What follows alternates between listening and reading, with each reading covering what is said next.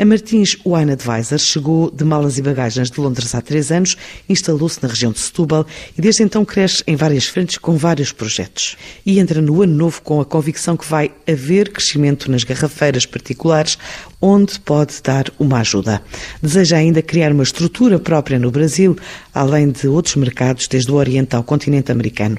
São planos apresentados por Cláudio Martins, o CEO da empresa. Eu acho que 2022 as pessoas vão continuar cada vez mais a apostar em ter uh, as suas garrafeiras em casa, por isso acho que o setor privado vai crescer uh, para, para a nossa empresa. O setor uh, mais profissional da Oreca, digamos assim, eh, vai ter aqui algumas restrições, penso eu, se continuar a haver estes retrocessos eh, em termos de, da pandemia, em termos de, das novas regras impostas, mas eu acho que, que, tal como 2021 foi positivo relativamente a 2020, nós temos um, uma grande fé que 2022 vai continuar a ser também. Eh, nós temos também como principal objetivo entrar no mercado brasileiro, na qual já entramos de alguma forma, mas queremos ter um espaço físico. E a empresa que, desde que eu vim para Portugal em 2018 e que decidi trazer a empresa de Londres para Portugal, tem vindo a crescer em várias vertentes de negócio nomeadamente, além de fazer consultoria para privados, começamos também a fazer consultoria para empresas que são ligadas ao, ao ramo do vinho. Eh, oferecemos um, um, full package para, para estes nossos clientes.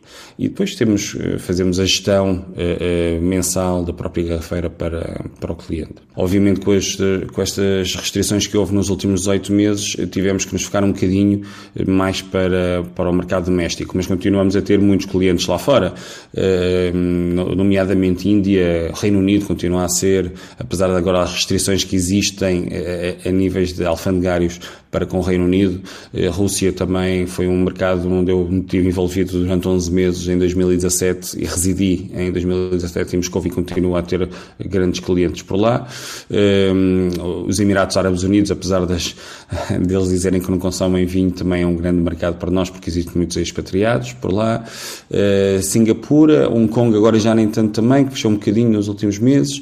Um, e Estados Unidos, que foi uma era para atacarmos com força no início de 2020, mas infelizmente não o conseguimos fazer, mas continuamos a ter alguns clientes que, que nos solicitam alguns serviços uh, a partir do, dos Estados Unidos também. Uh, obviamente já não é como era porque um, a forma uh, de nós fecharmos uh, negócios era mesmo sentar à mesa com estes clientes e, e, e, provar logo vinhos e ver o que é que as pessoas gostariam de fazer.